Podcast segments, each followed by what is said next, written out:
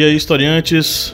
Bem-vindos de volta ao podcast do Historiante, o seu podcast sobre as ciências humanas e que troca uma ideia interessante, bacana, sobre as, os possíveis temas de redação para o Enem, além de muita história, filosofia, enfim. Bom, é, hoje nós estamos no episódio de número 39. Tratamos sobre o conceito de família no século 21. Nesse podcast nós tivemos aí uma formação bem raiz. Estivemos presentes eu, Pablo Magalhães, o Kleber Roberto, a Lídia Verônica e o Márcio Fabiano que está de volta aí das suas férias é, quase que eternas, né? Bom, uh, o podcast ficou interessante, né? O programa ficou bacana. Antes a gente entrar aí no programa propriamente dito, vou é, preciso dar alguns recadinhos antes. O primeiro deles é se você acompanha nosso trabalho, se você curte, se você nos escuta, é, enfim, considere ser um apoiador do historiante e ajude esse projeto a conquistar ainda mais corações. No site apoia.se barra historiante você faz a sua doação. A partir de um real você já ajuda a gente, já ajuda muito mesmo a gente a, a continuar produzindo material para você. É, e a partir de quatro reais você se torna um membro do nosso grupo secreto com muito material exclusivo. Tá? Então considere ser um apoiador, vá lá no site apoia.se barra historiante, faça sua doação. E se você quiser ser nosso aluno, basta acessar o site historiante.com.br barra plataforma e escolher um dos nossos cursos, tá? Então, se você for lá, você vai encontrar o mini curso sobre ditadura militar, que é um mini curso aí que é, analisa a fundo né, o período entre 64 e 85, analisando seus aspectos históricos, políticos, ideológicos é, e muita coisa que você só vai encontrar lá. Então vai lá, se matricula, participa. O valor do curso é R$ 49,90 e você já fica craque aí sobre ditadura militar. O programa ficou bacana. Eu vou deixar você com a galera, né? Inclusive eu que estou lá. Um grande abraço e uma excelente audição para você.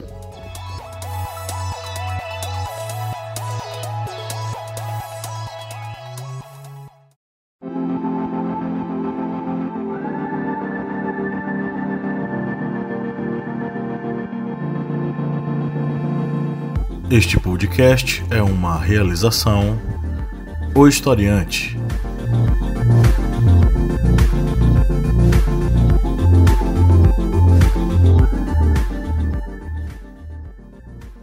Olá, historiantes, bem-vindos a mais um episódio do seu podcast que trata sobre assuntos das ciências humanas, sobre atualidades e sobre os possíveis temas de redação para o Enem.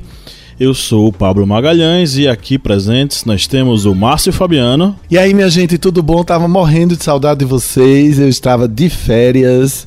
Estou aqui ainda mais ou menos bronzeado, mas bem animado para 2019, o ano das expectativas. Tu, tu, tu, A Lídia Verônica. Olá. E o comunista venezuelano bolivariano Kleber Roberto. Viva Venezuela, viva Cuba, viva meu povo do historiante. Faltou falar viva internacional comunista. Bom, historiantes, nós estamos aqui nesse episódio número 39 para tratar de um tema interessantíssimo e que, polêmico, né, que ele é, pode sim vir a cair. Tanto na como tema de redação para o Enem, como tema de atualidades e também de sociologia. O tema é o conceito de família no século XXI. Né? É, e a gente vai começar aqui trocando uma ideia sobre um texto da, do portal Nexo, né, do jornal Nexo, escrito pelo Peter Singer e a Agatha Sagan, publicado no dia 9 de março, e o título, cujo título é Para Além da Família Tradicional. É, no mês passado, o Papa Francisco viajou para Abu Dhabi, onde encontrou Ahmed El Tayeb, o grande imã de Al-Azhar. A Universidade de Al-Azhar é a principal instituição sunita para o estudo da lei islâmica. Os dois líderes religiosos assinaram um documento da fraternidade humana para a paz mundial e a coexistência, conclamando seguidores e líderes mundiais a espalhar tolerância e paz e a acabar com o declínio moral e cultural em que o mundo vive atualmente. Um aspecto desse suposto declínio moral e cultural diz respeito à família Atacar a instituição da família, encará-la com desprezo ou duvidar de seu importante papel, o Papa e o Grande Imã declaram: é um dos males mais ameaçadores da nossa era. A ansiedade é compreensível. Em muitos países hoje, a família tradicional que consiste em um casal heterossexual com filhos está se tornando menos dominante. Mas isso é realmente uma coisa ruim? As Nações Unidas prevêem que a população mundial ultrapassará 11 bilhões até o final do século, com um crescimento mais rápido ocorrendo em alguns dos países mais pobres do mundo. Nessas circunstâncias, se algumas pessoas escolhem não trazer crianças ao mundo, elas não devem ser menosprezadas. A proporção de pessoas legalmente casadas está diminuindo em algumas regiões, por diversos motivos. À medida que à medida que o estigma antes associado à vida em pecado se enfraquece, muitos casais veem poucos motivos para se casar, tenham ou não filhos. Em alguns países, as dificuldades legais e os custos associados ao divórcio são um impedimento ao casamento. Esses casais podem, é claro, constituir famílias que são tão fortes quanto aquelas constituídas por casais que passaram por uma cerimônia de casamento legal. De certa forma, as famílias mosaico ou pluriparentais, que reúnem crianças de relacionamentos anteriores, podem fornecer tudo que uma família tradicional oferece. Talvez a mudança mais significativa, entretanto, é o, é o crescente número de pessoas que escolhem ser solteiras. Nos Estados Unidos, 45% dos adultos são ou divorciados, viúvos ou nunca se casaram. Em alguns lugares, como a cidade de Nova York, a maior parte de pessoas é solteira. É curioso que um documento da Fraternidade Humana para a Paz Mundial e a Coexistência afirme que duvidar da importância da família é um dos males mais ameaçadores da nossa época. De uma perspectiva global, não é útil nos limitarmos a essas pequenas unidades. As viagens e a internet estão possibilitando novas amizades além do lar e além das fronteiras de nosso, nossos países. Se estamos realmente preocupados com a fraternidade humana, então talvez devamos colocar mais ênfase na construção de relacionamentos que incluam o mundo, em vez de condenar aqueles que veem a família tradicional como demasiadamente limitadora.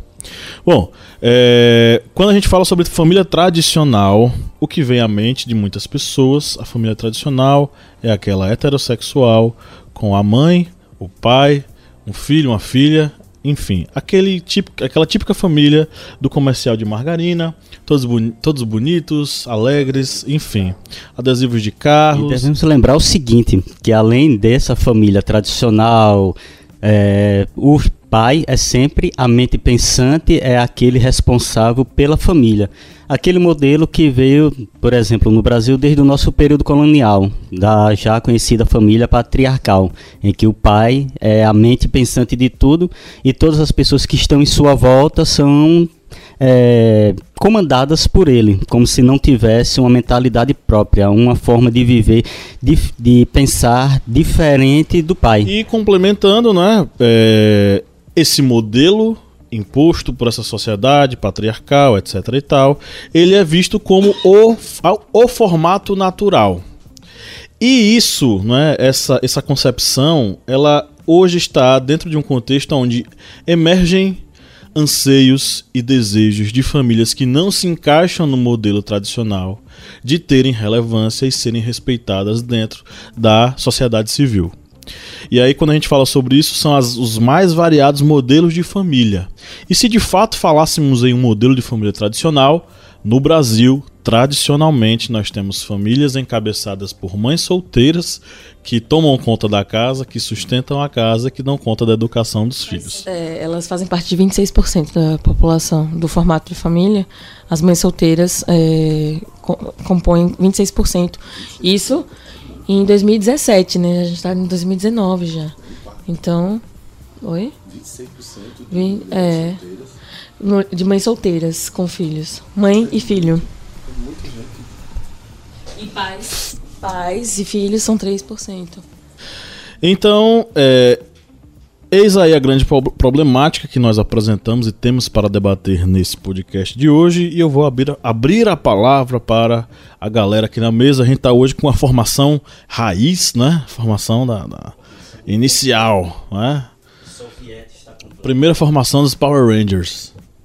É, nessa visão em que, a, como bem lembrado pelo professor Pablo, em que a família tradicional ela vem sendo formada pelo pelo marido, pela esposa, por filhos, em que o pai é a mente pensante, é a cabeça dessa família, é uma, uma concepção que muitas vezes é reflexo de uma tradição histórica humana que vem percorrendo ao longo dos séculos. No Brasil, nós temos essa concepção a partir de um modelo patriarcal. Mas de, o, as outras formas, é, núcleos familiares, eles já existiram.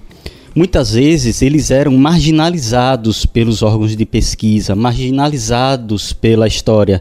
E dessa forma, simplesmente parece que a história do Brasil, essa formação social do Brasil, é baseada única e exclusivamente em sua totalidade por esse núcleo pai, mãe, filhos mas mães solteiras é, casais homoafetivos ou então casais que não têm filhos ou que adotam crianças, isso aí já ocorre na sociedade brasileira ao longo dos séculos. Só que atualmente, a partir do século XXI, é que esses outros núcleos familiares é que começaram a surgir, a ser representados através de pesquisas, através da sua própria aceitação dentro da sociedade.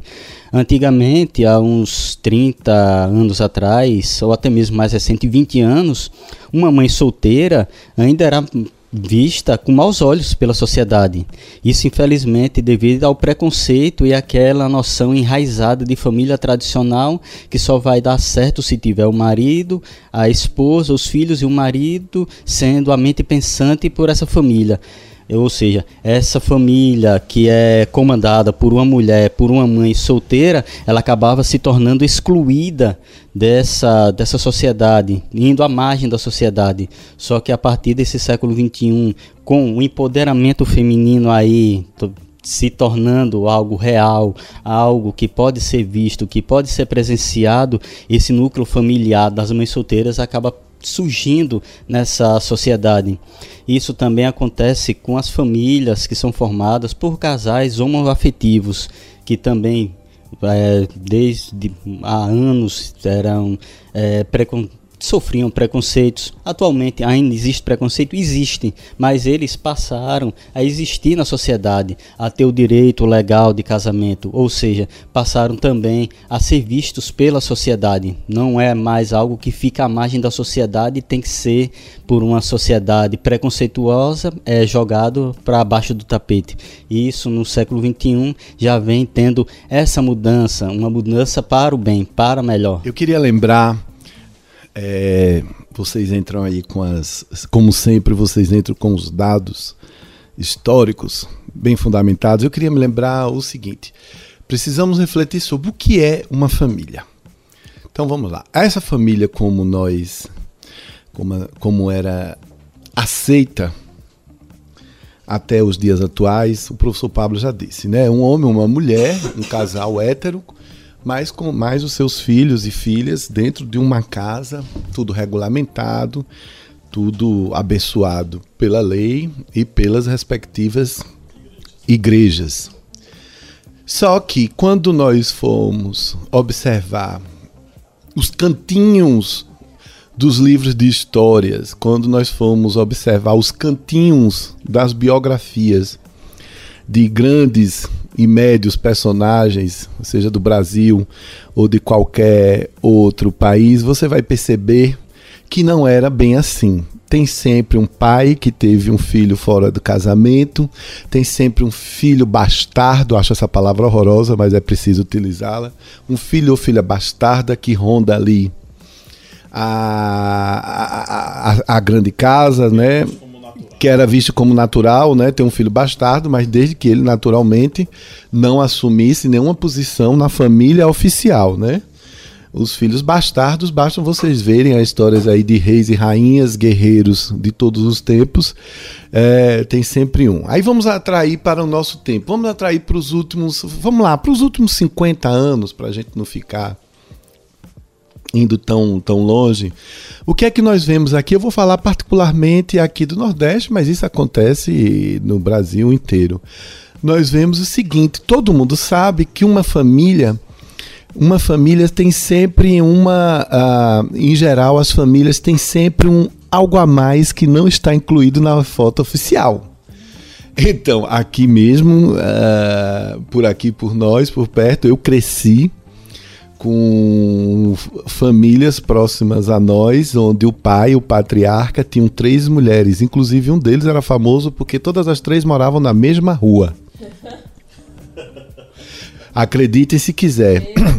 Além do que, as, as mulheres, a oficial era famosa também porque se dava bem com as outras duas. E ele tinha filhos com essas três mulheres. E sustentava. Ele era mormon? Eh, não, não era mormo, não. Mas ele tinha três.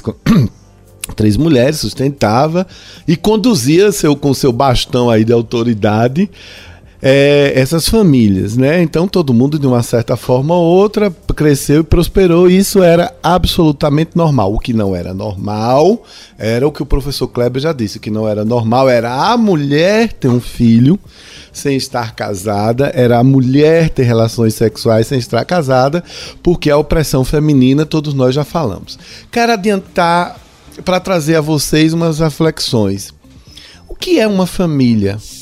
Não é? Família é muito mais, eu penso, é aquilo que nos une pelo amor, pelo afeto, às vezes até pela conveniência, pela necessidade. Mas é, as famílias vão se constituindo e se desconstituindo de acordo com, com a evolução da humanidade. Eu, por exemplo, eu moro com uma tia, uma senhora de 75 anos, e nós somos a nossa família. Nós somos. Ela é viúva, não teve filhos, eu não sou casado, eu, eu, eu moro com ela e a gente vive, um, vive uma família muito, de uma certa forma, nós somos um núcleo familiar e vivemos isso de maneira adulta, responsável e naturalmente afetuosa, porque precisa ter afeto sim. Nesse ponto, acho que o Papa Francisco está coberto de razão, é preciso que nós entendamos, uh, nós uh, refletimos sobre o sentimento de amor.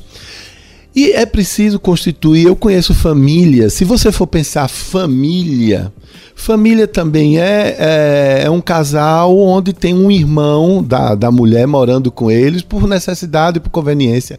É uma família também. Três adultos que, por questões circunstanciais, precisam estar juntos na mesma casa e são uma família. Então, famílias são diversas, diversas maneiras. O que acontece que essa reação conservadora está tomando conta é a não aceitação dos outros tipos de família. Aí eu trago para vocês por que um casal de mulheres lésbicas não podem adotar uma criança? Porque um casal de homens gays não pode adotar uma criança. Porque uma senhora aposentada, sozinha, resolve adotar uma criança e porque ela ainda sofre preconceito. Tem gente que diz: ah, mas você está perto de morrer. Ah, mas você não tem mais idade para ser mãe. Você tem idade para ser avó, bisavó. Qual é a idade certa para ser qualquer coisa? Não é? Então acho que a gente precisa é, entender como isso tudo foi constituído. Eu vou deixar aqui os colegas que são historiadores, eles tra tragam aí para vocês as luzes desses momentos históricos aonde foram decididos pela igreja, pelos reis, pelas rainhas, pela, pelo poder do, do, do de, de, determinado tempo, o conceito de família. Mas quero lembrar vocês, historiantes, faça, anote no seu caderno, no, no seu papel, anote no seu computador, no seu, é, seu smartphone quantas famílias diferentes estão perto de você que o que você conhece. Quando eu falo diferente é que não fazem parte, nessa, não fazem necessariamente o perfil do que é chamado família tradicional. Todo mundo tem direito a amar. Família, para mim, é afeto, é aonde você consegue ser acolhido, aonde você tem voz, aonde você tem carinho, aonde você também, claro, tem responsabilidades. Ok? Na família historiante. Bom, é, o conceito de família ele, ele veio se adaptando às mudanças sociais, obviamente. Embora alguns conceitos jurídicos ainda estejam né, é, defasados, né, devido ao, ao, ao, grande avanço social que tem, tem ocorrido. Mas algumas conquistas é, possibilitaram que houvesse nova interpretação, apesar do texto ser um tanto quanto antigo mas até 1967, é, a Constituição é, ela, ela trazia a família como é, todo mundo que estivesse dentro do, da ligação do casamento. Não era só patriarcal, né? Patrim, é, matrimonial a relação de família. Por isso que era é, chamados os bastardos, porque eles estão fora da, fora da relação do casamento, não é da relação entre é, é, pais e filhos. No caso, a, a, to, to, todo filho que fosse do casal era família. Do contrário, era bastardo, era ninguém, né? E aí, a partir de 88, já, já considerava o, o já desmontava o padrão da família para pai, mãe e filhos e tornava aí é, possível que os pais solteiros, né, ou não, é, fosse também considerado família, qualquer um dos pais e seus descendentes, né? E daí veio se atualizando. E a partir de 2003, no texto também é, é, incluído a mãe solteira, que é um termo que eu acho terrível, porque mãe é mãe e solteira é solteira. Mas enfim, mas é, esse, esse conceito ele vai ele permanece né, na sociedade. Parece que tudo evolui, mas a mulher livre, ela sempre vai ter que carregar o status dela. Porque a nossa sociedade, eu acho que mais patriarcal, ela é mais matrimonial, né? Enfim, é, o que é legal, assim, de ver dos avanços realmente jurídicos em relação a, a, a essa multiplicidade, né? Pluralidade, perdão. Essa pluralidade é, no conceito social, de família, no âmbito familiar, está é, tá relacionado às conquistas das minorias, como o casamento gay, com, é, que pri, primeiramente começou com o, a união estável, né? Foi liberada a união estável, que é uma coisa completamente informal, faz-se quando necessário, ninguém faz assim. É, vamos fazer uma união estável. É mais uma questão de necessidade, né? É, que leva as pessoas a formalizarem a união estável. E a partir de. Foi quando, gente? 2015? O casamento gay? 2013, né? 2011 foi a união estável, se eu lembro. Agora acho que foi 2013, né? O casamento gay. E aí possibilitou que, é, mais uma vez, né, o ordenamento jurídico possibilitou essa, essa pluralidade no, no núcleo familiar, né? Que, pass, que antes regia apenas homem e mulher, é, passou a ser pais e seus descendentes e mãe solteira. E 2013 isso. E aí, é, o ordenamento jurídico, apesar de alguns termos não terem sido não serem explícitos é, no Código Civil é, sobre a, a, questão, porque muitos juristas acreditam, ainda acreditam que a família está relacionada a laços de sangue. Né? E outros juristas já defendem essa questão do, do legal. A formalidade é que faz a família existir. Mas o interessante é que o IBGE, para poder fazer a pesquisa dele, ele considera vários outros fatores, além do sanguíneo, do consanguíneo e do, da formalidade legal para se ter uma família. Que é a questão do, das pessoas que moram na mesma residência, que é o seu caso com sua tia, né? Então, talvez para o IBGE você seja uma família. Né? No ordenamento jurídico já, já não, não considera. E, enfim, mas o que é interessante de levar à frente assim a ideia do, do conceito de família, que eu acho que foram os avanços é, sociais é, importantes que a minoria trouxe, é por causa da adoção, né? Quanta criança tem aí sem, né, sem família e Abandonados por heterossexuais, exatamente. Inclusive, só abrindo aqui um parênteses para poder terminar meu raciocínio. Eu vi uma festa essa semana, eu comentei com o Pablo que ridícula que era. Eu vou falar ridícula porque eu gostaria que alguém que tivesse contato ou soubesse quem foi que inventou o nome dessa festa. Infeliz. Se chama Ressaca. É, Mamãe já ama, papai sumiu. Assim, levando de, de uma forma assim meio meio leve, né? Uma piada, uma brincadeira, um assunto que realmente é muito sério, né? Crianças que não têm pais e mulheres que são abandonadas pelos seus parceiros ou até mesmo pelo pai da criança. Enfim, é, eu achei de muito mau gosto. Mas só para finalizar aqui meu raciocínio, a questão da adoção, que tornou-se mais possível ter uma família é, de, de, diversas formas, de form, formatos, graças ao casamento, à união estável, homoafetiva, e ao casamento futuramente foi legalizado. É, porque crianças é, passaram a ter, porque inclusive o ECA, ele garante isso às crianças, a criança e o adolescente, que ela tenha o convívio familiar. Ela só vai ser afastada do convívio familiar quando não houver mais nenhuma alternativa. Então, assim, é direito fundamental que a criança seja envolvida, inserida no convívio familiar e, a, e na comunidade. Então, eu acho que esse direito é, alcançado por, essa, por esse grupo, por essa minoria, também alcançou outras minorias que não, não são discutidas, que são as crianças abandonadas. É, por qualquer outro motivo. Mas aí elas passam a ter o que? A convivência familiar. Independente de como seja formado esse núcleo. Que eu acho que o, a justiça realmente teve pontos positivos e foi realmente uma conquista. Arrasou, Vamos para a Lídia.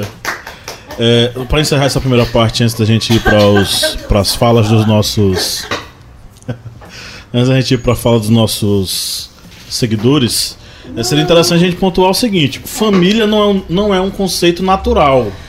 Família é um conceito construído socialmente. Perdão.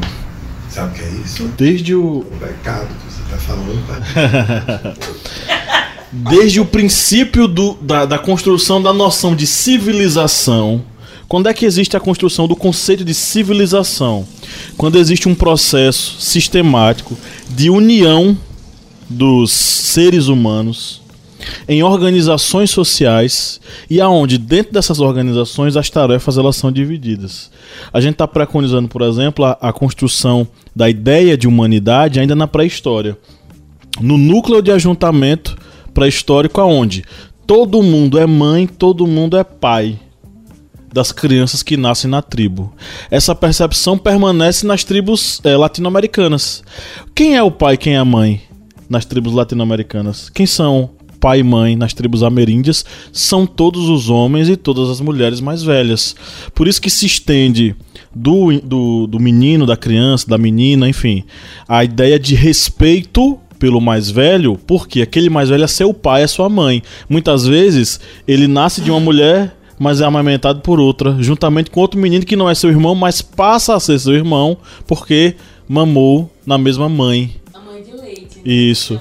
Na verdade, a mãe de fato, na tribo indígena, ela, ela é a sua mãe. Do mesmo modo que a sua mãe que lhe pariu é a sua mãe. É, eu acredito muito nessa, nessa teoria de que mãe é quem cria, né? Pai é quem cria e tudo mais. E é uma. É uma é um jargão, né? Um jargão não, como é que posso dizer? Uma ciência popular, como é que se diz?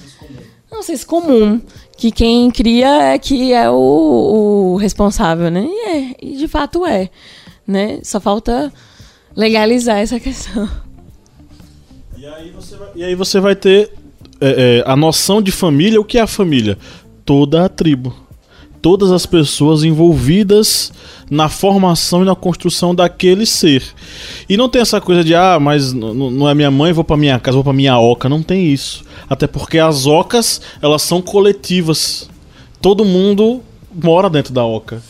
Então você tinha essa, essa perspectiva de que o que é a nossa casa, o que é a nossa terra, o que é esse local onde a gente habita, é o local de todo mundo todos nós somos os habitantes desse mesmo local, dessa mesma oca.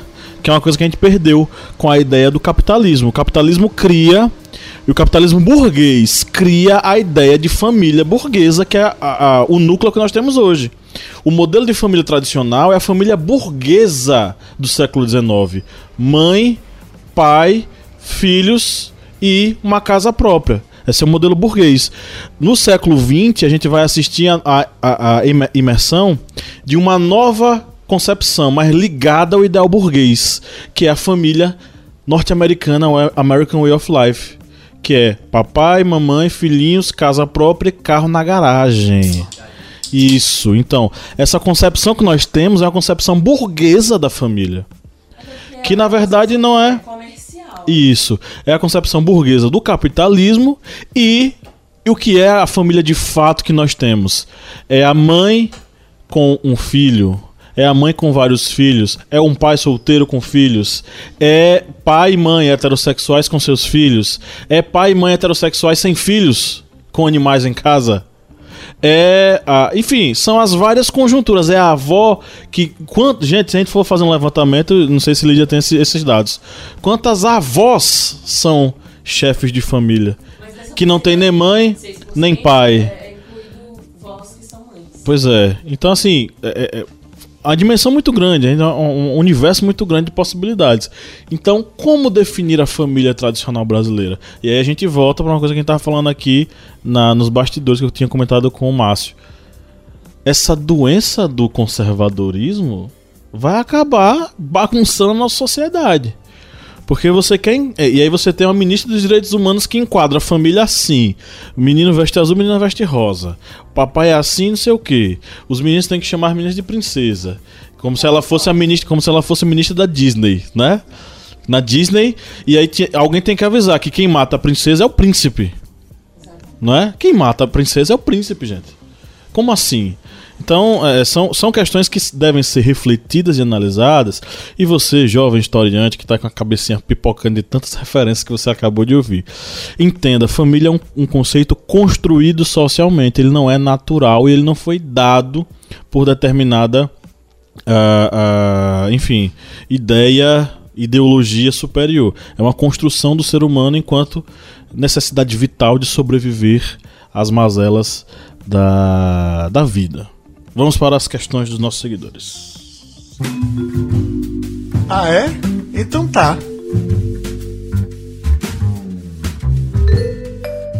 Gente, foi coisa, viu? Tem coisa aqui, viu? Muita, muita, muita gente participou. É... Eu vou começar aqui com. Vamos lá. Flávio Santos. Flávio Santos. Flávio dos Santos, nosso seguidor lá no Instagram, diretamente de São Paulo para o mundo. O Flávio disse o seguinte: eu vou mandar essa para Kleber. Vou mandar essa para Márcio, que ele tá voltando hoje, tá na hora de trabalhar.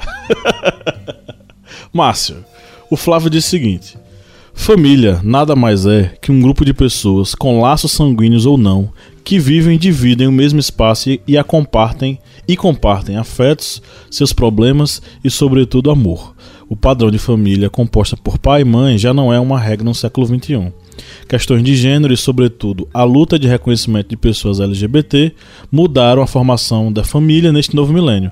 Como disse Simone de Beauvoir, não se nasce mulher ou homem, torna-se.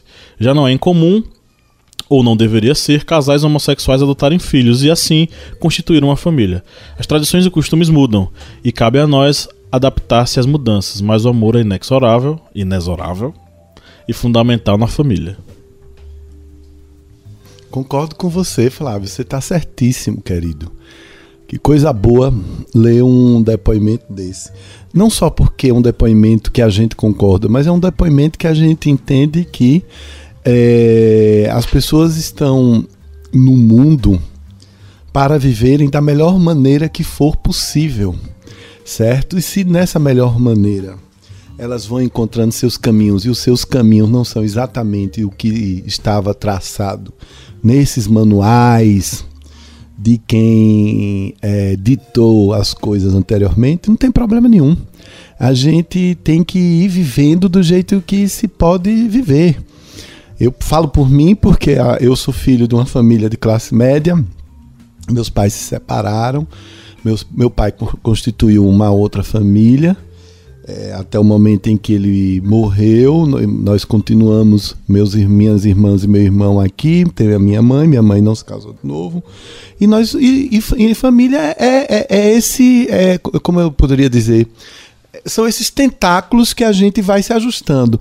O que acontece também, é, Flávio e todo mundo que está ouvindo, é que as pessoas querem romantizar a vida, achando que a vida é, ela tem um, ela tem obrigação de ser certinha, de ser feliz, não tem obrigação de ser certinha, de ser feliz.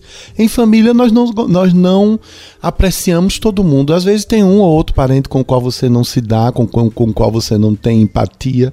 Ninguém é obrigado a estar tá ali, ah, ah, eu preciso amar, eu preciso isso, eu preciso participar dessa foto, eu preciso ter a mesma opinião, não. Você precisa viver, você precisa estar presente, você precisa estabelecer conexões, não é?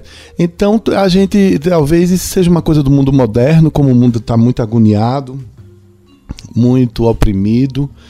Ah, as pessoas vivem aí atrás de soluções imediatistas para seus problemas afetivos, financeiros, sexuais, sejam lá de, de quais é, de, sejam lá quais tipos de problemas forem, as pessoas não querem entender o seguinte: Gente, eu falo isso, eu preciso sempre deixar isso bem claro e ainda bem que meus colegas me permitem, porque eu sou espiritualista, eu acredito que a vida continua depois da morte. Então, acho que a gente passa aqui na Terra e você vai fazendo suas conexões, você vai, construindo seus afetos, não necessariamente de acordo com aquela regra. Eu não vou me casar, já desisti de me casar, embora eu ainda quero me casar não é? Papai, eu quero me casar. Aquela, aquela ah, você diga contém. Mas isso não quer dizer que você, que eu não posso ou qualquer um outro possa ser feliz comigo, não é? A gente precisa aprender também a distribuir distribuir afetos, não é? Então, eh, minha família são minhas quatro sobrinhas com, pelas quais eu sou absolutamente apaixonado, um tio babão. Então, essa também é uma conexão que eu faço. E aí eu vou utilizar um, uma, uma, um argumento de Lídia. Por exemplo, do ponto de vista jurídico, as minhas quatro sobrinhas são as minhas herdeiras. Acabou-se porque eu coloquei isso no papel, na formalidade. Eu quero, elas são, elas são minhas herdeiras. Então, que se não formalizasse isso, a lei lhe garante que depois de você, é, se não houver o depois de você, o que tiver do lado, vai, entendeu? Se a família não for seguir se a árvore não segue para baixo, a, o que vem de, do lado também é família. Muito bem. É. Então acho que a lei deve servir para isso que Lídia acabou de falar, para formalizar essas situações que acontecem normalmente tá certo? Eu não vou ter filhos, eu decidi que não vou ter filhos, e eu coloquei no, no, no, nos documentos que eu quero que as minhas quatro sobrinhas sejam minhas herdeiras. Pronto. Se isso satisfaz os conservadores ou o pensamento de um ou outro, a mim não interessa. Eu quero que isso esteja garantido pela lei. É uma decisão de amor, mas é uma decisão que envolve dinheiro, envolve patrimônio, envolve essas coisas, mas é uma decisão pessoal. E o resto eu vou construindo. E tem outra coisa, eu também posso mudar, né?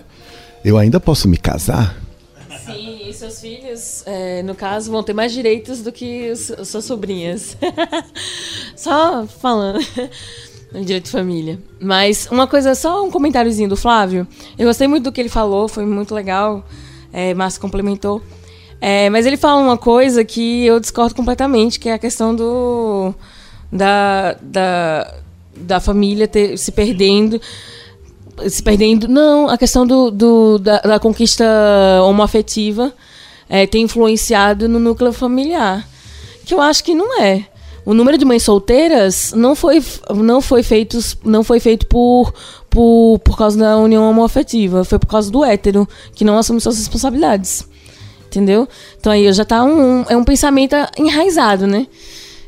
Posso? Pode. Lídia, só complementando, acho que nós já falamos, eu e você, isso em algum momento aqui no Historiante, tem que ver nos arquivos. Eu, eu, eu, eu você tocamos nisso.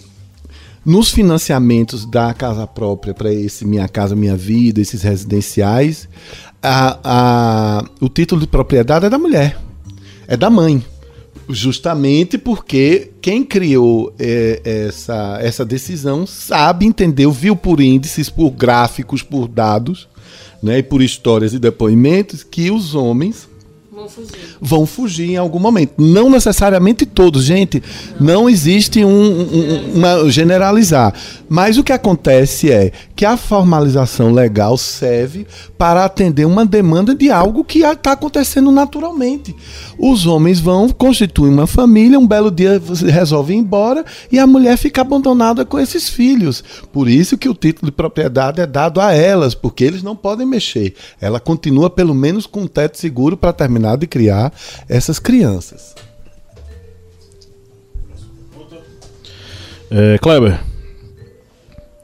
Argumento do George Ramos. A liquidez da pós-modernidade relativiza qualquer conceito, inclusive o de família. Bem, na pós-modernidade, a gente, como já dito aqui, essa concepção de famílias já era algo que existia há bastante tempo. Só que atualmente é que vem aparecer, digamos, para a sociedade esses novos núcleos familiares. Pois atualmente devemos também lembrar que não existe mais essa digamos, obrigatoriedade social da formação familiar tradicional conservadora brasileira, pai, mãe e filhos. Atualmente já não existe né? mais essa necessidade. Se a pessoa quiser é, formar um casal e não quiser ter filhos, ele não vai sofrer mais preconceito como sofria há algumas décadas atrás. Se esse casal quiser adotar uma criança, ele não vai ser mais visto como era visto há algum tempo atrás. Nós temos aí, por exemplo, o casal é, a Giovanna Embarque, o outro. O Embarque e Bruno Galeasso. Pronto, nós temos aí o exemplo da Gil, o Embarque e Bruno Galeasso, que adotaram uma criança. Isso, se ocorresse há uns 20 anos atrás, nossa, seria um escândalo. Por, ah, porque vocês não vão ter um filho de forma natural, porque vocês são ricos, se ela tiver algum problema, faça inseminação. Mas não. Essa sociedade que ela tem essa transformação constante, essa transformação líquida, que não é mais algo que é forjado como um dogma que não pode ser mais movimentado, isso aí acabou. Ainda existem os preconceitos? Lógico que existem.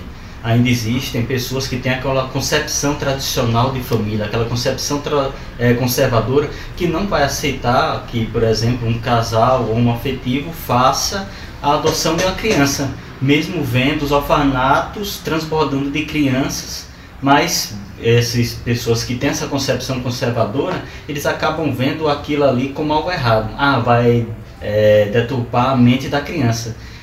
Mas esses, pessoas, esses conservadores são os mesmos que não, é, que não aceitam, por exemplo, a questão do aborto.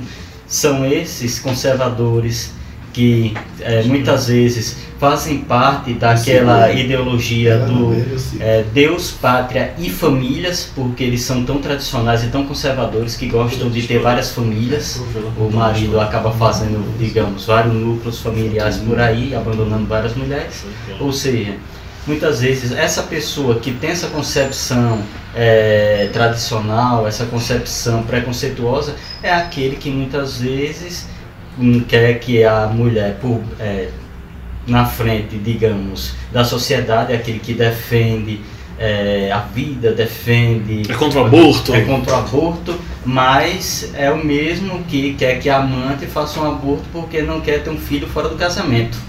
Ou seja, nós temos aí que essa sociedade contemporânea, essa sociedade atual, ela já tem várias formas de pensar a família não existe mais essa noção de que para ser uma família feliz você precisa é, trabalhar daquela forma como era há séculos atrás. O homem pensando, o homem o centro da família e todas as outras pessoas dessa família giram em torno dele, giram em torno da mente dele, do poder dele. Nós temos famílias, por exemplo, atualmente em que a mulher é a chefe é, aqui trabalha, aqui consegue a renda, e o pai decidiu criar os filhos. Ah, voltando algumas décadas atrás, isso aí era visto como algo vai destruir o mundo, vai deturpar a mente das pessoas. Mas atualmente, com a situação econômica como nós vemos, isso vem ocorrendo em várias esferas familiares, em que a mulher é a chefe familiar, é a, mulher, a pessoa que tem a renda para sustentar aquela família. E o marido, ele toma a frente para ser literalmente o dono de casa, aquele que vai cuidar dos filhos e vai cuidar da casa, enquanto a mulher é a pessoa que vai gerar renda para essa família. É, o nome dele? É. Rapidinho. Jorge. É, Jorge, essa concepção atualmente da família, da família é, no século XXI, essa família líquida, essa família em que não existe mais uma mente pensante, um centro de domínio dessa família. Qualquer pessoa dentro dessa esfera pode ser aquele que lidera o pensamento ou então a fonte de renda, sendo pai, mãe, avô, tio, enfim. É essa a sociedade contemporânea. Eu queria contar uma história de família, posso? Eu passei o Réveillon em Buenos Aires, a capital da Argentina, e eu fui a, o, ver os fogos no bairro de Puerto Madeiro. E aí é, lá tinha um. Nós, eu com meus amigos, nós paramos em frente a, um, a um, uma loja de conveniência onde tinha um DJ, tava tocando lá música brasileira, música em espanhol e tava uma maravilha. Enfim, conhecemos uma família. Eu preciso que você estava louco para poder contar essa história. Conhecemos uma família de refugiados da Venezuela. É, na Argentina, a gente teve a oportunidade de, de conhecer alguns refugiados da Venezuela. E essa família, ela estava ali celebrando. Eles tinham dois anos que estavam sem se ver. Era mãe e dois filhos. Ela já era viúva. E eles acabaram fugindo dos problemas lá da Venezuela ela foi parar em Miami, trabalhar em casa de família, em casa de família. Ela arrumou um emprego lá como empregada e os meninos acabaram vindo para a Argentina, onde conseguiram entrar no curso técnico e agora estavam formados e trabalhando e estavam lá na maior felicidade. Os dois rapazes, cada um estava com suas namoradas. E, e eu fiquei muito emocionado porque ela estava numa felicidade Família é alegria, minha gente. Família é, é, essa possibilidade de você dizer: não, a gente tá longe, mas a gente se encontra. Ela saiu de Miami para Buenos Aires para passar essas festas com os meninos. Depois de dois anos, ela, ela contou pra gente: passei dois anos juntando dinheiro os, e mandando dinheiro pros meninos e nessa situação e não sei o quê. E agora a gente quer celebrar. Ela tava distribuindo ali champanhe para quem quisesse e tal. E tocando música lá no, num, num, som deles e na maior felicidade. Eu fiquei emocionadíssimo na hora do, do, do, do, dos fogos, a gente abraçou ela, ela abraçou. Ah, brasileiro, vocês são iguais a gente, vocês somos nós também. A única diferença é que a língua é a língua, mas o resto a gente se ama e não sei o quê. E me lembrei dela e disse uma hora, engraçado, disse uma hora eu vou contar essa história lá no, no historiante. Então, família, saindo da legalidade que Lídia tanto explanou aqui com tanta clareza que, que é necessária para que a, a, sociedade se constitua, saindo do, do, do, dos dados históricos que os professores Kleber e Pablo trazem para a gente compreender como é que isso foi formado. Família é amor. É você ficar lá. Uma tá em Miami, tá ralando em Miami, os outros dois estão em Buenos Aires, e eles se encontram e se abraçam com, com todo mundo e fazem uma festa e, se dizem: a gente se gosta, a gente se continua, a gente vai, vai, vai ser feliz. Era isso que eu queria falar. Ok. Lídia Verônica. Essa aqui vem do Matheus Milagres lá no Facebook. Ele que é estudante de história da UFMG. Ele falou o seguinte: trataria de. de no, no, caso, a pergunta, qual seria seu argumento se esse fosse o tema de redação para o Enem. O Matheus escreveu: trataria de duas perspectivas antagônicas sobre o assunto para falar da problemática que é estabelecer um conceito para a família. Um mais conservador e outro mais liberal para mostrar que o conceito é algo relativo. Mas argumentaria que, na teoria, o Estado deve garantir os direitos a todos os cidadãos. Logo, o conceito de família, do ponto institucional, deve ser plural e garantir os direitos que uma, os direitos que uma família nuclear tem para as outras formas de família. Sim, o Estado, na verdade, é, faz parte do, do, dos direitos fundamentais, né? Que o Estado tutele a família e, é, inclusive, ele a Constituição, erroneamente, define um padrão para a família que seria é, que a família é, como antigamente no Código Civil, é formada pelo, pela questão do casamento, né? E de, posteriormente foram incluindo o união estável, mas sempre declarando que o casamento ele é composto por um homem e uma mulher. E, enfim, é, a partir daí é, nasce o núcleo é, familiar. E realmente tem que haver uma pluralidade maior e extinguir-se do texto, né, a questão do homem e mulher que no caso o Estado, apesar dele dele tá dele proteger toda toda toda iniciativa que relacionada a a, a questão do, da formação da família, é, o Estado não pode determinar de como ela deve ser feita, né? Inclusive a, a questão do, porque tem a questão legal, né, que que torna a família possível, tem a questão é, do, da união estável, né, que é informal, é, agora uma afetiva, e, mas descarta a possibilidade, né, tem vários formatos, da eudemonista, né, a, a, que é os laços que não são sanguíneos, não são legais, são plenamente afetivos e, e eudemonista, não é? Um, um, for, uma form, um formato de, de família é, entre vários, né? Tem o. Tá pensando que é a família que. Família que é organizada no culto do Satã. Não, gente, eu, eu demonista. Mas então, o, o inclusive, o, o Estado, ele incentiva o casamento porque ele, ele entende que é a partir do casamento que o núcleo familiar ele começa a ser construído. Então ele viabiliza a união estável como casamento, né, uma forma de casamento, é uma forma legal, né, é, viabiliza a gratuitidade, né, do casamento, viabiliza que na cerimônia é, religiosa pode ser considerada acível também. É, ela só peca nessa questão de definir quem pode construir o casamento, que seria um núcleo, né, a base para a formação da família. Realmente, tem que haver mais pluralidade ou forma interpretativa, né? Para que haja a liberdade de se formar uma família.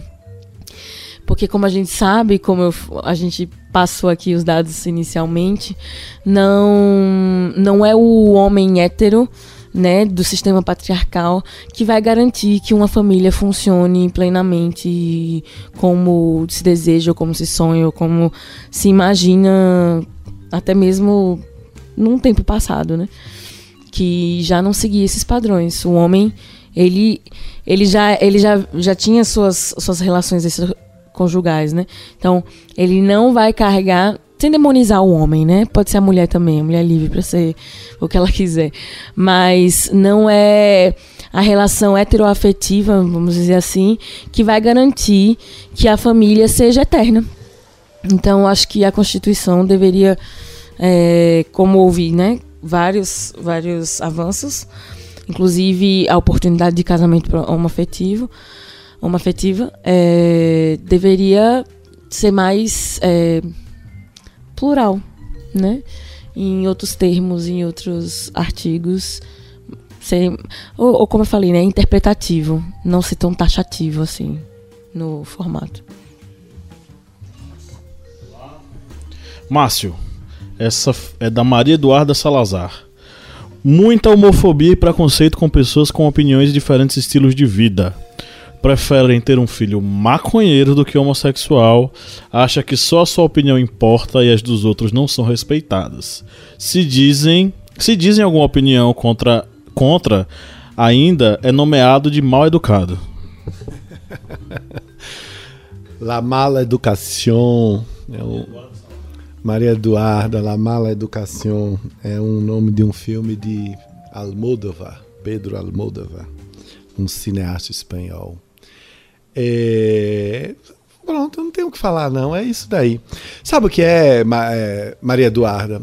Tudo aquilo que ainda é estranho, tudo aquilo que ainda nos incomoda, faz com que tenhamos essas reações agressivas. Essas reações é, como quem quer bombardear o outro, deixar que o outro deixe de existir. Desde que o mundo é mundo, desde que a natureza existe e segue seu ritmo aí, a, a, existe o, a homossexualidade entre os homens, entre os animais, mas é, sempre foi visto como um pecado, como algo não que não poderia ter sido criado por Deus. O que é sempre uma loucura, né? Porque eu sempre questiono essas pessoas e digo, pra, por que Deus iria uh, criar algo que ele detestaria? É, é, só você começar a se perguntar sobre isso, né?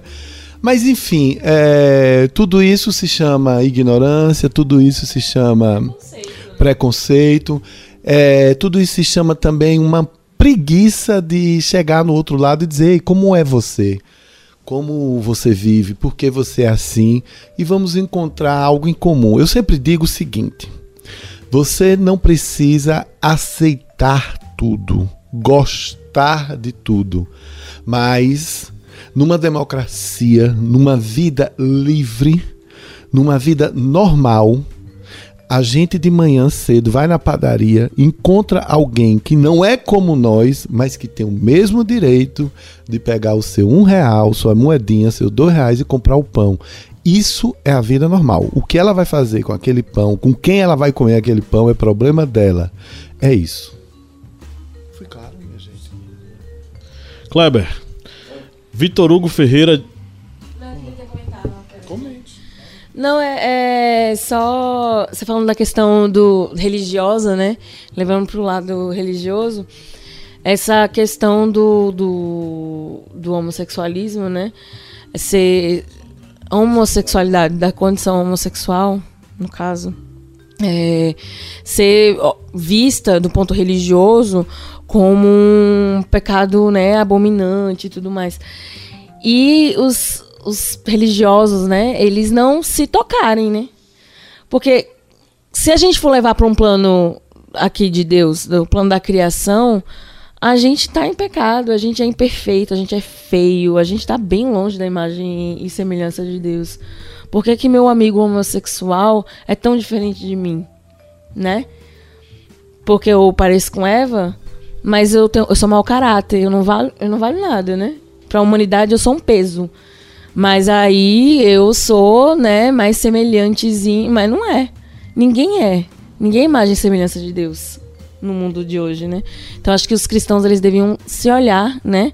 Primeiro para depois, enfim, é, olhar para demonizar a sociedade onde ele vive e entender que ele faz parte dela, como como, como posso dizer? Não, como defeito da sociedade. Eu faço parte do defeito da sociedade, não é o outro. Eu também sou. Uma inversão da máxima do Jean Paul Sartre, né? Que as pessoas dizem que o inferno está nos outros. Na verdade, o inferno está nos outros, mas está em mim, bem como o céu está nos outros, mas também está em mim. Né? Então são as duas coisas. É, Kleber, Vitor Hugo Ferreira disse o seguinte: um tabu por conta da nossa herança colonial católica, que além de criar uma elitização educacional, deixou por consequência uma sociedade extremamente conservadora e que não aceita argumentos que confrontem a normatividade criada pela igreja desde a colonização. É, Vitor Hugo, essa noção realmente que está enraizada na nossa sociedade desde o da início da colonização, em que se formou-se esses núcleos familiares patriarcais, em que, como já ressalvado aqui, o pai é o centro daquela família e todos os outros estão agregados a ele, incluindo aí também é, os, os filhos não oficiais, os filhos fo fora do casamento, filho com escravas, filho com outras mulheres, tudo isso aí está agregado junto a esse núcleo familiar que existe na nossa, na nossa colônia e que perpetuou essa ideia de família ao longo dos séculos. Dessa noção de que essa família é a família tradicional, é a família perfeita, ela já vem percorrendo, logicamente, muitos séculos e tanto a que questões educacionais que estão ligadas a essa perpetuação dessa noção de família logicamente está voltado no nosso Brasil a essa questão da família tradicional, pois devemos lembrar que no início do Brasil colônia, no nosso período colonial, a educação ela era comandada pela igreja. E logicamente a igreja ela não queria ter uma percepção, logicamente de famílias que fosse diferente àquelas que estava dentro do núcleo de poder, pois devemos lembrar que a família patriarcal, ela era formada logicamente pai, mãe e filhos, e esse pai pai era, a grande maioria das vezes, o senhor de engenho, aquela pessoa que detinha um poder. Ou seja, a partir do momento em que ele detém o poder, ele se torna o exemplo para aquela sociedade. E sendo exemplo de domínio naquela sociedade, ele era um modelo da sociedade. E esse modelo que era perpetuado pela igreja, que detinha o poder educacional do período colonial, passou por séculos, chegamos no nosso período imperial e a educação, como é, nesses dois períodos, Brasil colônia e Brasil império, ele era dominada por pela classe dominante, pela, por aquelas pessoas que tinham poder econômico e financeiro de levar a educação para os seus filhos, logicamente excluindo uma grande massa popular que ficava alheio da educação e ficava, logicamente, voltado para aquelas noções sociais de dominação. E essa noção de dominação social era, logicamente, aquela em que o pai era o senhor do poder, pois na sociedade colonial entrando no nosso império, o senhor de engenho era o que dominava, era o que tinha o poder, ou seja, ele era o exemplo para a sociedade. No, na educação, voltando a lembrar, era a educação com essa ligação religiosa e a classe uma classe popular que não tinha acesso à educação, eles tinham como modelo aqueles que tinham o domínio do, do controle econômico ou político. E esse domínio controle de econômico ou político estava na mão da do pai, que era o centro dessa família patriarcal. Chegando na nossa república, durante várias décadas, início do, do período republicano, ainda temos essa defasagem educacional. Agora, já chegando no nosso século 21, que nós podemos já vivenciar um padrão educacional maior, mais amplo, é que essas pessoas, ah, os alunos, eles começam a ter um maior conhecimento desse mundo em que ele está imbuído, um mundo que, como já bem lembrado aqui nessa mesa desse podcast, não é formado apenas pela família heterossexual, pai, mãe e filhos, mas por outros núcleos familiares, com outras formas de, de união entre, entre as pessoas. E agora nós temos, infelizmente, com um novo ressurgimento dessa sociedade conservadora, dessa sociedade tradicional, em que muitas vezes acaba olhando apenas para o próprio umbigo, como já lembrado aqui pela querida eh, e comunista ferrenha Lídia Verônica com sua camisa de bolinhas que dá para lembrar até Karl Marx, não sei porquê, mas lembra.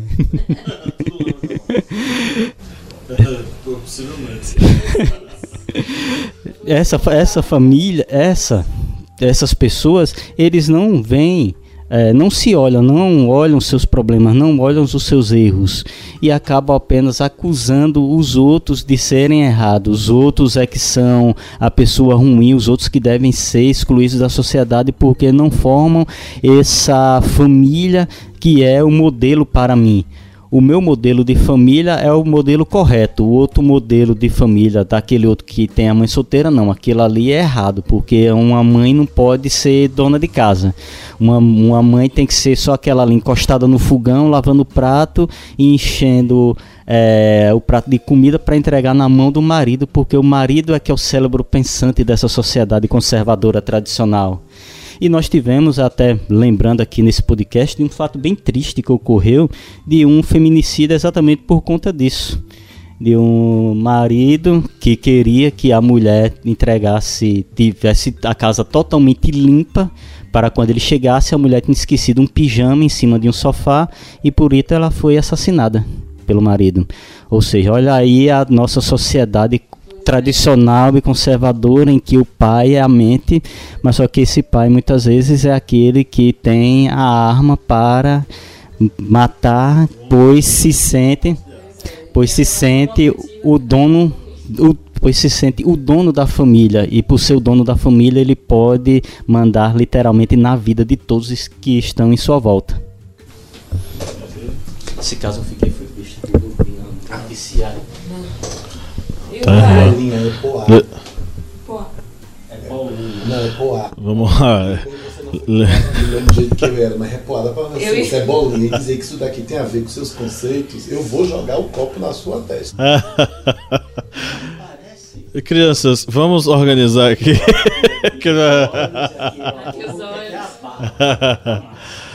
Lídia Verônica, o Timóteo, é, Timóteo Machado, ele falou o seguinte: As pessoas são hipócritas. Este modelo comercial de margarina nunca existiu. Há séculos, famílias são sustentadas por mulheres, netos criados por avós, mães solteiras criando seus filhos, etc. E fingem existir um modelo padrão e correto. Que ele colocou exclamação. A maior farsa da sociedade, a família oriunda de Adão e Eva. Cara, é. Tá certo, falou tudo. falou tudo, tá lindo. É é isso mesmo. Eu fui criada por uma mãe solteira, meus irmãos também. Cada um é filho de um pai diferente, segundo minha mãe, para ninguém ter ciúme. E, e eu sei o que minha mãe passou. Minha mãe passou fome. Minha mãe preferia dar comida pra gente do que ela comer. Entendeu? Enquanto isso, o meu pai comia muito bem, bem longe de mim. E assim, não vou trazer aqui as questões de pessoais, né, sobre meu pai, porque eu conheci, é, eventualmente ele ele dava as caras como pai, mas o meu tio ele me adotou. Veja bem, meu tio é marido da minha tia, né? É, e ele é meu pai. Eu chamo ele de pai até hoje. Ele me criou por um determinado tempo, quando minha mãe não podia realmente sustentar nós três, né, e os meus irmãos. Então meu tio ele me adotou e eu chamo de pai. E até hoje ele é o meu pai para todos os efeitos. E minha família é essa: é minha tia e meu pai e minha mãe. E é bem confuso explicar para as pessoas que meu pai é casado com a irmã da minha mãe, mas para mim isso é família. Isso é família para mim. E foi Deus que me deu, porque meu pai é, teoricamente, ele tem um vínculo de sangue comigo e uma obrigação genética de me amar. E já o meu pai adotivo, que no caso é o meu tio, ele, ele me ama incondicionalmente, porque nada na sociedade impôs que ele me adotasse, que ele me considerasse como filha. Então, para mim, meu pai adotivo é muito mais meu pai do que o meu pai biológico, que temos, né, relações consanguíneas, é, tínhamos, né? É, então, eu acho que o modelo de homem que Deus fez lá no início era aquele que segurava a mão de Eva e ia aonde ela fosse. E hoje o homem não pensa mais assim. Então a gente tem que se adaptar à sociedade que a gente tem hoje, né? Então, para mim, a minha família é essa: é meu pai e minha tia, que em algum momento da minha vida eu não sei, eu parei de chamar ela de mãe, mas eu tenho duas mães e um pai. E isso para mim é a maior benção da minha vida, enfim. Eu sou muito, muito mais privilegiada do que muita gente. E tenho muito orgulho de ter sido criada por mãe solteira. Ela sofreu muito preconceito, principalmente porque na época em que os filhos dela nasceram, o preconceito era muito maior em cima da mulher. E tenho muito orgulho, e principalmente por por tudo que ela passou. E eu sei que no Brasil hoje a mãe ela sofre economicamente e ela sofre socialmente e ela vale por dois pais, enfim. É, enfim, é, falou lindo, eu concordo plenamente com o Tomás. E hipócritas são aqueles que desconhecem ou sabem é, de onde vem realmente é, o que importa dentro de uma família, mas preferem pintar uma coisa para poder se enquadrar ou, enfim, é, achar que é só assim que Deus abençoa. Não é. Márcio, vou mandar um combo para você. Dayana Nascimento, um combo. Eu queria falar da minha, da minha família na Inglaterra também. Dayana Nascimento, famílias cheias, entre aspas, de preconceito e intolerantes à liberdade do ser. A Lorena Vitória, com a família patriar como a família patriarcal está limitando os jovens no século XXI. E a Dulce Rocha, que já participou aqui algumas vezes do podcast, falou: pais permissivos, filhos sem limite e falta de diálogo e respeito. Vou começar pela Dulce. Aliás, Dulce, eu já tinha visto é, essa sua pergunta lá no, nos stories. É, você sabe, bom, eu não sou pai. Eu já disse aqui que decidi que nessa vida eu não iria, eu não teria capacidade de assumir uma atitude dessa da paternidade. Enfim, uma decisão minha tranquila, tudo mais. Eu admiro muito a, a minha irmã é, Lígia, admiro muito meu irmão que é pai, minha irmã Lígia, Lígia mãe de três filhas, Diego mãe de uma. Não é fácil é, ser pai e mãe hoje porque a, a sociedade, se por um lado ficou mais, uh, mais fácil ter filhos, né? Hoje tem mais uh, recursos, é, o, a, a, gente de uma certa forma enriqueceu um pouco mais nos últimos 20 anos e etc. Por outro lado, há um senso comum, palavra que já foi dita aqui, de que não se sabe mais criar os filhos como antigamente. Sabe o que é que eu acho sobre filhos permissivos? Eu acho que filhos são reflexos dos pais. Certo? E vou falar com muita sinceridade: tem um momento na vida que a gente não culpa mais os nossos pais. Tem alguns momentos que nós somos como a, a, a, a canção, né? Ainda somos os mesmos e vivemos como os nossos pais. Mas quando eu falei da admiração que eu tenho pelos meus irmãos, é porque eu vejo que eles estão do jeito deles conseguindo levar a criação dessas meninas olhando no olhos dela, olhando, olhando nos olhos dela. Eu não sou pedagogo, eu não sou pai, mas eu acredito que a gente precisa realmente se abaixar, olhar no olho da criança e dizer: isso você está errado, isso não está certo. É uma loucura. A mim, vou ser muito sincero, Dulce, me incomoda muitíssimo quando eu vejo crianças mal educadas ou crianças que xingam os pais. Às vezes eu estou no shopping, no cinema. Aquilo me dá uma, uma leve angústia. Diz, meu Deus, e se fosse eu? Por que, é que essa pessoa não é mais dura? Por que, é que essa pessoa não, não chama o, esse guri, essa guria assim do lado e diz: o que é que está acontecendo? Isso está me magoando. Mas eu não sei te dizer. Eu não sei te dizer qual é a fórmula certa. Eu acredito é, e procuro ter um papel de tio né? É eu e minhas irmãs que não têm filhos, a gente tem, eu, eu sempre costumo dizer que a gente tem o melhor dos papéis do mundo, que é ser tio e tia, e que a gente é coadjuvante, né? Na hora do que a coisa estoura, a gente pode estar tá longe e não se meter, mas a gente pode chegar e dizer, olha, faz assim, faz aquilo, faz a, a, a, aquilo de um, de um outro jeito. Eu preciso dizer uma coisa muito íntima que eu já disse aqui, é, eu sou espírita, eu sou cristão kardecista, e eu, como eu acredito que a vida continua depois da morte, eu sempre acho que nesses momentos que você está em determinados planetas reencarnado, você tem alguns resgates para fazer com seus pais, com, com suas mães, né? Não é fácil ter pai e mãe, não é fácil conviver com pai e mãe. Algumas famílias são mais amorosas, outras não são. Algumas relações com os pais são mais amorosas, outras não são. Também não vou fazer como, como Lídia, né? não vou entrar no, no, no lado pessoal da minha família, mas eu ainda hoje, com a idade que tenho, eu ainda me vejo em determinadas situações justamente pensando o que aconteceu com isso na minha relação com meu pai com minha mãe. e o que, o que, o que eu poderia fazer para poder ajudar a, a minha irmã e meu irmão a criarem as meninas com mais saúde, com mais alegria. Posso dizer um conselho, Dulce? Acima de tudo, bom humor.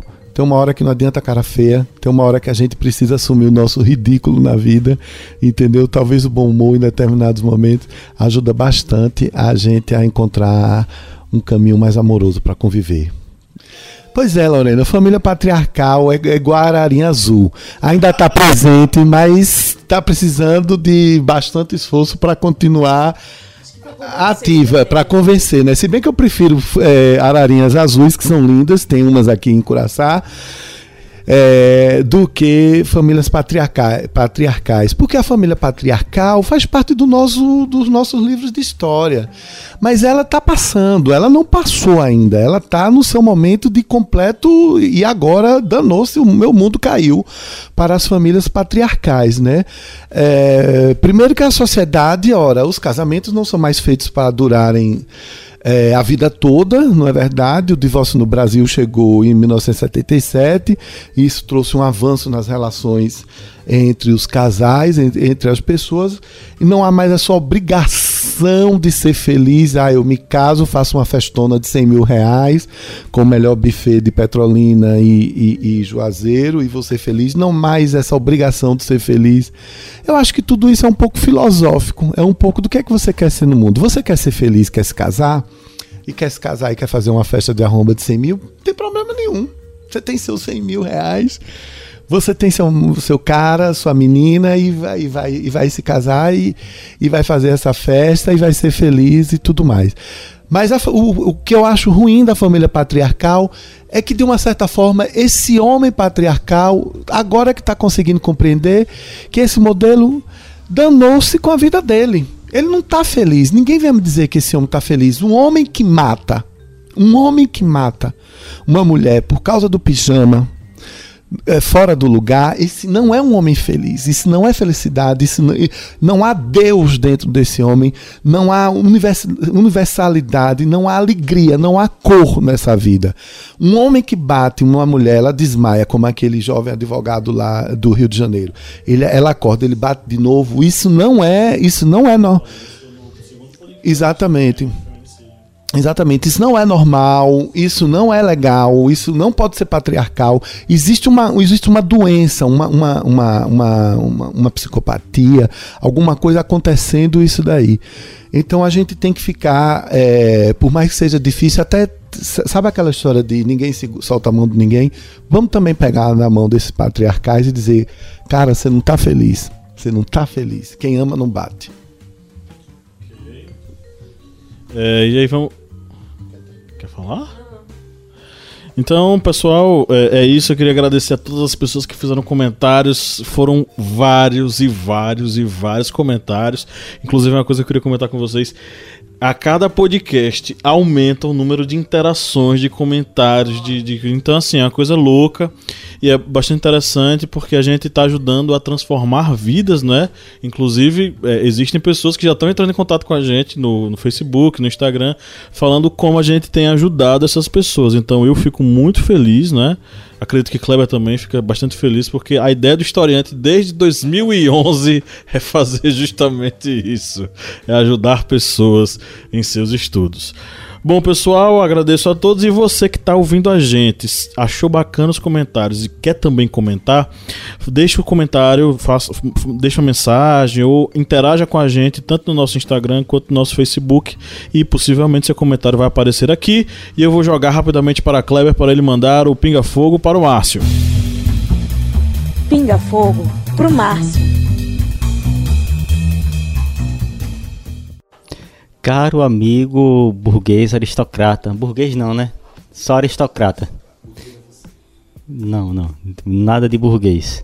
É, Márcio, nós vemos aí uma ascensão novamente após a eleição de Bolsonaro, que é um presidente que vem pregando exatamente essa ideia da família tradicional, do cidadão de bem, é, Deus, pátria e família, ou seja, toda essa concepção tradicional é, familiar.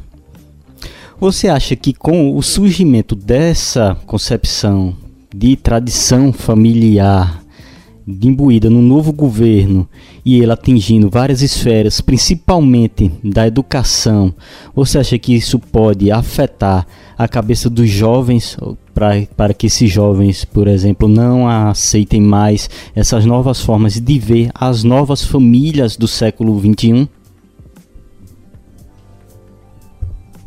Claro que afeta.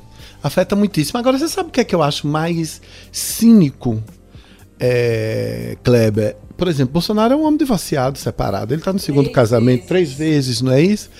Então, se você quer uma família tradicional, uma família tradicional é, como ela foi concebida desde o, o, início do patriarcado, ela não inclui casamentos uh, sucessivos ao longo da vida. Então, acho que ele precisa, antes de mais nada, é, assumir o seu. Ou, ou, ele assume o seu terceiro casamento e esquece desse discurso, ou ele assume o cinismo. Me parece que, pelo que a gente está vendo, que ele está assumindo o cinismo. Eu queria deixar bem claro aqui para os historiantes o seguinte. Pessoalmente, aqui é Márcio que está falando. Não tenho nada contra o cidadão de bem, desde que o cidadão de bem conviva em paz, democraticamente, com qualquer outro cidadão que ele não considere de bem. Sabe? Não tenho especificamente nada contra Deus, pátria acima de tudo, desde que neste Deus, pátria acima de tudo, tem uma vírgula e diz, incluindo todos e todas. Entendeu? Cara, a gente precisa entender o seguinte: acabou. Isso está acontecendo aqui no Brasil, porque também está acontecendo lá com a coisa do Trump. Tem os movimentos é, estranhos aí também em outros países da Europa. Mas eu, sinceramente, por ser otimismo, otimista de natureza, eu acho que nós vamos sair dessa com uma grande lição de vida. Agora, o que é ruim é que esses jovens não.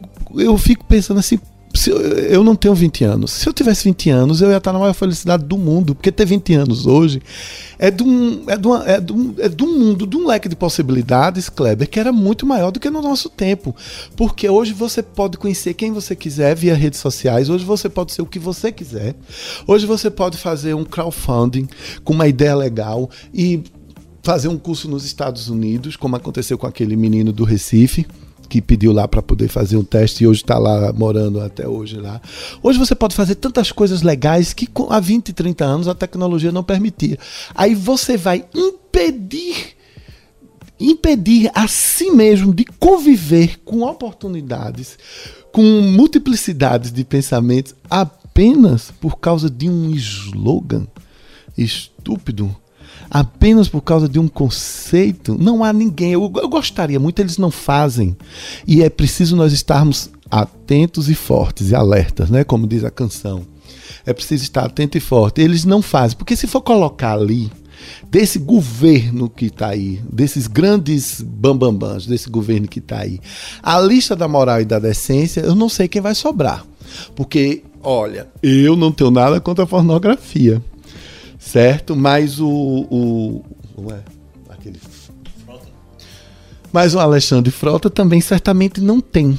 Então ele que se assuma, que venha dizer, tá bom, eu fui um ator pornográfico e eu fiz filmes é, pornôs transando com homem e com mulher, mas agora pronto, eu resolvi como a canção de Raul Seixas, prefiro ter aquela velha, é, prefiro ter aquela velha opinião sobre, como é? Prefiro não ter aquela Pre prefiro ser. Uma, prefiro ser uma metamorfose ambulante do que ter aquela velha opinião sobre tudo. Ele tem até o direito de chegar em público e dizer isso. Que ele não tem o direito é de se, se colocar sob essa capa de cinismo e moralidade que não ajuda na construção da nossa sociedade. O que nós estamos precisando no Brasil agora é de dizer: olha, direitos humanos sim, direitos individuais sim. O que nós precisamos é de um plano de governo. Nós precisamos de um plano de governo. Eu quero saber o que é que vai ser feito pela infraestrutura. Eu quero saber o que é que tem deste governo de ideias relevantes para o, a continuidade do desenvolvimento do Nordeste. Eu quero saber o que é que tem nesse governo de ideias relevantes para a sustentabilidade do Rio São Francisco. É isso que me interessa como cidadão. Não votei nele, como 89 milhões de eleitores não votaram nele. Os que votaram em Haddad e os que votaram, é, os que se abstiveram ou que anularam o voto. Então eu é, lamento muito que isso tenha sido feito. Dou um conselho aos jovens: não importa para onde vai o seu pensamento ideológico, mas se dê pelo menos assim ao prazer de tirar um dia de deixa eu ir ver o outro lado. Deixa eu ver quem é o outro. Deixa eu ver quem é, é, é, é, é quem é diferente de mim. Tá, é feito carnaval. Eu estava aqui no Carnaval do Petrolina, lá no, no, no, Polo Matingueiro. Tinha gente com fantasia, tinha gente sem fantasia, tinha gente fumando, tinha gente sem fumar, tinha gente bebendo, tinha gente comendo pipoca, tinha gente comendo algodão doce. E tinha gente como eu que estava lá sentado com dois amigos, olhando uma cerveja e olhando aquilo. E pega barquinho e volta para casa. A vida é simples, Kleber. A vida é simples. Quem complica é o coração ruim. Pinga Fogo, do Márcio.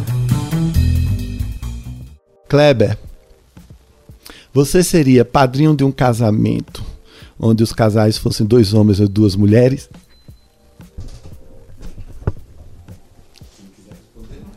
Lógico que sim. Por que não?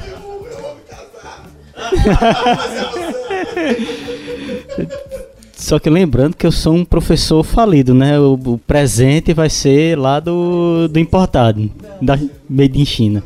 Não, mas é, nós temos que ter essa concepção de acabar com essa, esse preconceito, essa coisa arcaica de que ah, um casal ou um afetivo uma coisa que tem que ser excluída da sociedade. Como, por exemplo, ocorreu com um juiz lá, em, se não me engano, em Santa Catarina, que se recusava a fazer casamentos civis de casais homoafetivos passou com a reportagem até na Rede Globo de um casal, duas mulheres tiveram que sair do estado e para outro estado para casar, porque no estado dela, o ju, na cidade, o juiz não aceitava. Ou seja, aí tem essa concepção ainda enraizada de que eh, esse preconceito sobre esses casais. E como nós estamos falando das famílias do século 21, as famílias homoafetivas elas não podem mais ficar à margem da sociedade nas sombras. Eles têm o direito de constituir sua família, eles têm o direito de ter filhos, ou através de inseminação, no caso das mulheres, ou através da adoção. Isso não é problema. O problema é, por exemplo, nós é, causa, é, agredimos uma pessoa por causa de sua, é, da sua orientação sexual. É, orientação ou condição? Condição. Da sua condição sexual. É, tem até uma imagem da, do BBB que está rolando pelo Instagram, que uma das participantes, que ela até uma, tá, uma das participantes está comentando que um casal gay se beijando é para provocar outras pessoas. E a outra menina que participa do BBB, que ela tem uma relação ou uma afetiva fora do BBB, ela diz que dói soltar a mão da namorada dela na rua para não apanhar. Então, o que nós vemos na sociedade? Bater numa pessoa por causa da sua é, condição sexual? O que é isso? Nós, nós, é, nós vivemos numa sociedade que temos que pensar que a sociedade é formada por vários indivíduos que pensam de formas diferentes e formam vários mundos diferentes. Sobre esse um casamento homoafetivo e me convidasse para ser padrinho, com certeza iria. Só lembrando novamente que eu sou um professor falido. O presente seria lá made in Xing Ling, made in China. Só os fortes sabem. Vamos para as frases. Primeira frase.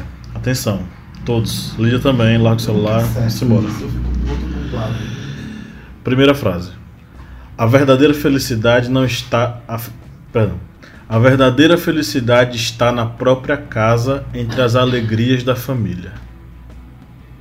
Danou-se. Tenho a menor ideia. Cortina. não, não é Cortella. A verdadeira felicidade está na própria casa entre as alegrias da família. Primeira dica: é um escritor russo. Tolstói? Leon Tolstói, todo mundo acertou. Gente, eu acertei. Sim. Eu acertei primeiro. Por que você disse nenhum? Eu não acertei? Eu primeiro. falei, eu sou todo mundo comunista. acertou. Você falou, Tolstói, Tolstói, Tolstói, Tolstói. Sim. Ah, tá. Leon Tolstói. Eu sou comunista e Tolstói é da Rússia e Rússia, comunismo, a mesma coisa. Autor do livro Os Irmãos Karamazov. Vamos lá, vamos lá, vamos lá. Próxima frase. Não existe família. Não, peraí. Era isso aqui. A família é a fonte da prosperidade e da desgraça dos povos. Isso daí é Nelson Nelson Rodrigues. Rodrigues. Não. Pensei nele. Pra ser tão enfático assim. Não é Nelson Rodrigues. Galeano? É da Galeano? Não. Nietzsche? Não. Tá bom, foram três. Ah, diz. Ah, eu odeio essa parte. eu não sei. Dica. Dá uma dica aí. Dica. É um. É um grande religioso. Santo Agostinho. Santo Não. Agostinho não é. Então é religioso moderno. Francisco? Papa Não, Francisco? é não. Não. É, Martinho Lutero? Não. Martinho Lutero. Acertou. E a última. Toda, do- toda, toda a doutrina social que visa destruir a família é má e, para mais, inaplicável. Quando se decompõe uma sociedade, o que se acha como resíduo final não é o indivíduo, mas sim a família. Misericórdia. Seu coisinha do mercado. Não. Bolsonaro? Ele não conseguiria fazer Primeira uma indicação. Uma sentença. É um escritor francês. Ah, é francês. Área aí. Dos aristocratas burgueses. Eu não me lembro do jeito que ele escreveu essa sentença. Nada. Escritor francês. Poxa, tá vindo. Ele foi responsável por escrever uma obra-prima sobre a Revolução Francesa. Vitor Hugo. Victor Hugo. Ele mesmo!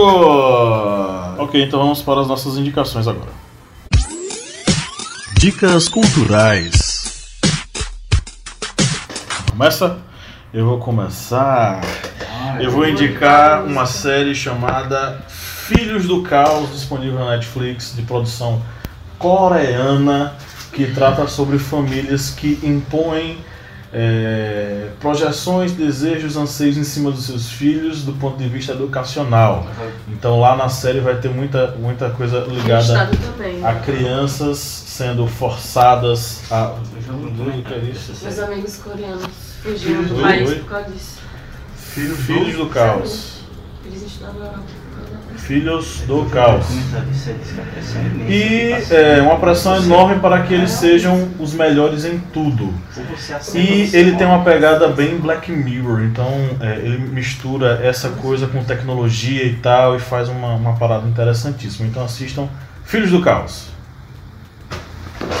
Vídeo? É, indicar uma música Pode, vá.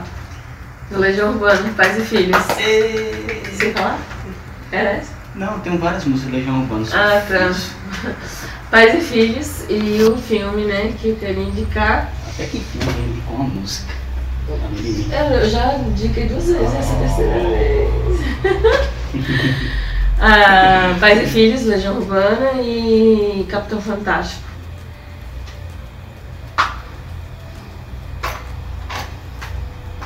Para os jovens historiantes, eu vou indicar um livro e uma música também, seguindo aqui a ideia da nossa querida Lídia.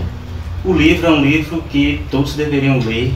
É um calhamaço pequenininho, que é Casa Grande Senzala, de Gilberto Freire. Que com esse livro vocês vão ter a noção da formação desse núcleo familiar patriarcal que tantos comentamos aqui nesse podcast e como essa família, essa criação dessa família, ela também esteve inserida dentro do processo de formação do Brasil. E como música, eu vou indicar uma música também do Legião Urbana, é, Eduardo e Mônica. E só com um detalhezinho. É, muitas pessoas comentam que o filhinho do Eduardo está de recuperação. Algumas pessoas comentam que ah, esse filhinho do Eduardo é o filho gêmeo dele que puxou a ele. Mas já tem algumas pessoas que fizeram análise sobre a música e indicam que esse filho do Eduardo é um filho fora do casamento. É um filho fora do casamento, porque não se comenta o filho de Eduardo e Mônica está de recuperação o filho do Eduardo foi um filho fora do casamento e que foi trazido para a família para ser criado por ele. E só lembrando aí que essa música Eduardo e Mônica, vocês têm exatamente uma pequena deixa do que se tornou os núcleos familiar, familiares da, so, da sociedade no século XXI, em que a Mônica é o centro do saber. Ela é que está na universidade, ela que tem maior conhecimento, e o Eduardo ainda está, digamos, engatinhando nesse universo do conhecimento. Aí vale a pena ouvir a música e analisar a música e vale a pena ler o livro para ter um bom conhecimento. Bom, eu vou indicar, perdão, eu vou indicar um filme A Esposa, que protagonizado por Glenn Close. Ela concorreu ao Oscar de melhor atriz esse ano, não ganhou. Eu indico a esposa porque é uma história de família. E é uma história de família, claro que eu não vou dar spoiler, mas de uma mulher que desiste, desiste e decide fazer uma opção em prol do marido e da família. E um belo dia, isso vai ser cobrado. Isso vem à tona. É um filme incrível, um pouco tenso, mas dá uma ideia de como são essas, de como essas relações às vezes são decididas e são complicadas. Grande filmão, grande filme, grande filme. Vejam, Ok, então é isso, historiantes. Chegamos ao final de mais um podcast. Espero que vocês tenham curtido bastante. Qualquer coisa, manda mensagem lá na gente, pra gente lá no Facebook e no Instagram. Um grande abraço e até o próximo programa. Tchau, tchau. Tchau. Viva Max.